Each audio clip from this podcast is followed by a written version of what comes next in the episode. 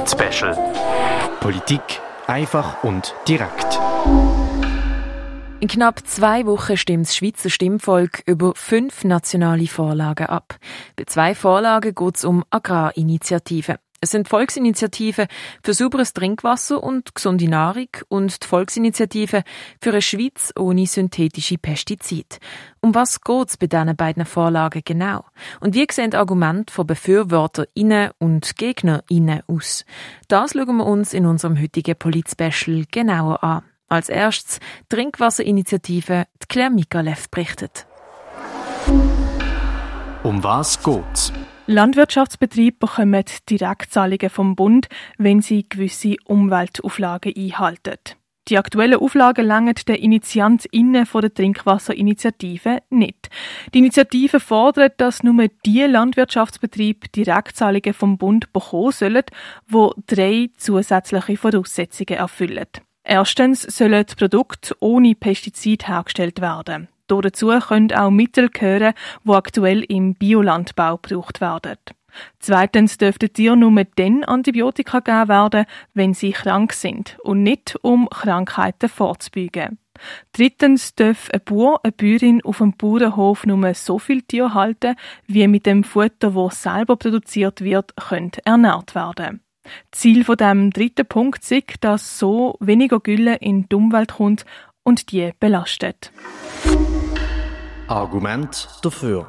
Zu viel Pestizid, Antibiotika und Gülle auf den Feldern würden unser Trinkwasser gefährden, sagen die BefürworterInnen von der Initiative. Wenn da zu viel Tierhaltung ist, wenn man vor allem Futter aus dem Ausland zusätzlich einkauft, dann heißt das im Prinzip, es sind mehr Tiere, wenn man sich vorstellt, die stehen auf der Weidekiehe, es stehen echt mehr Tiere eigentlich, als das natürlicherweise würde funktionieren vom Platz her. Das heißt, wenn sich die würden in der freien Wildbahn, könnten sie sich nicht ernähren, auf dem gleichen Grund. Das heißt, entsprechend gibt es halt viel Gülle. Das wird ausgeschwemmt vom Regen, weil es kann vom Boden nicht wirklich aufgenommen werden.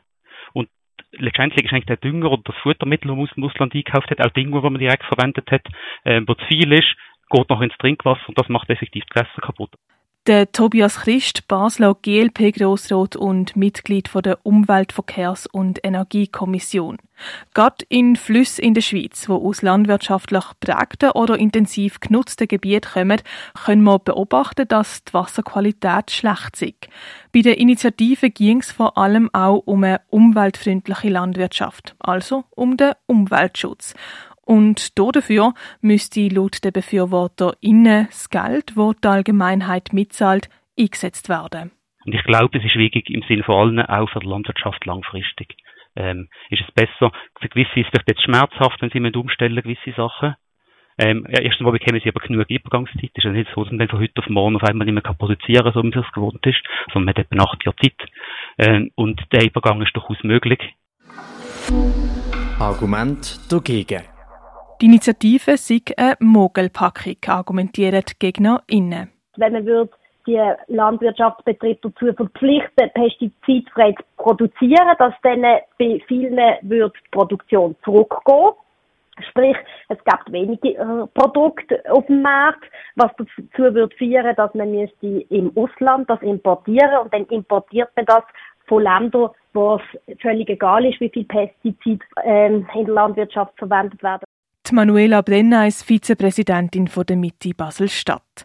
KonsumentInnen müssen sich beim Ja zur Initiative anpassen und damit rechnen, dass es weniger Produkte auf dem Markt würde geben. Mit der Trinkwasserinitiative würde am Schluss wahrscheinlich nicht das Resultat herauskommen, das man sich wünsche, argumentieren die GegnerInnen. Allenfalls gibt es sauberes Trinkwasser, aber die Frage ist, zu welchem Preis, auf wem seine Schulter wird das ausgetragen. Das wäre Landwirtschaftsbetrieb, das sind alles auch kleinere KMUs, äh, wo da jetzt im Moment gerade um ihre Existenz ein bisschen bangen. Natürlich kann man sagen, die müssen sich ähm, halt umdenken, der, mit Wandeln, im ganzen Lebenswandel und dem Problem, das wir heute haben mit der Umwelt. Aber dennoch ist halt ein großes Argument, dass am Schluss die Produktion von den Nahrungsmitteln wird zurückgehen. Weiter hat das Parlament schon im Frühling Bestimmungen beschlossen, die im gleichen Rahmen sind und den Anliegen der Initiative würden Rechnung tragen, sagen die GegnerInnen. Parolenspiegel. EVP, Grüne, Grünliberale, SP und Basta sind für Trinkwasserinitiative. Dagegen sind FDP, die Mitte und die SVP. Bundesrat und Parlament empfehlen, Trinkwasserinitiative abzulehnen. Das Wichtigste in Kürze.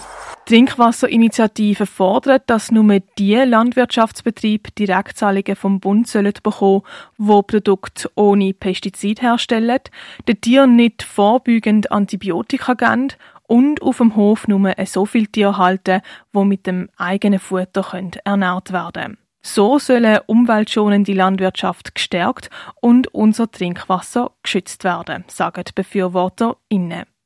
Den GegnerInnen geht die Initiative zu weit. Sie befürchten, dass beim Ja mehr Lebensmittel aus dem Ausland müssten importiert werden Claire Migalev mit dem Argument von BefürworterInnen und GegnerInnen von der Trinkwasserinitiative. In wenigen Minuten schauen wir uns die zweite Agrarinitiative an, die Volksinitiative für eine Schweiz ohne synthetische Pestizide. Polit Special. Politik einfach und direkt.